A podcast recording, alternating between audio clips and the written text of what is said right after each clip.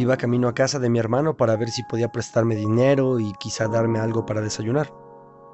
Subí jadeando los interminables puentes del Tusobús. Como no tenía agua en casa, quizá Marco también pudiera dejarme tomar un baño. Al llegar a la casetilla de entrada revisé el saldo de mi tarjeta. Marcaba menos un peso. Busqué mi cartera sin saber muy bien lo que quería encontrar, pues no sería dinero. Acerté. Ni un quinto. Miré de reojo la pequeña fila que se formaba detrás de mí para ocupar la máquina, así que probé suerte en todos mis bolsillos y encontré 10 pesos en mi nalga izquierda. Solo necesitaba dos para entrar al andén.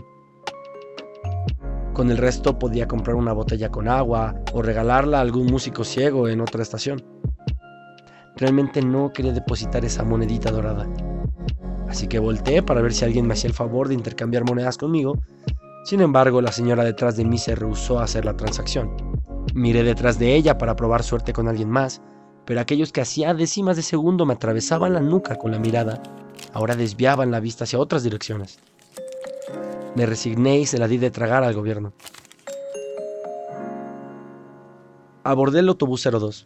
Por un momento dudé de hacerlo, pues no llevaba encendido el letrero digital. Más bien tenía puesta una hoja de papel con los dígitos pintados en amarillo.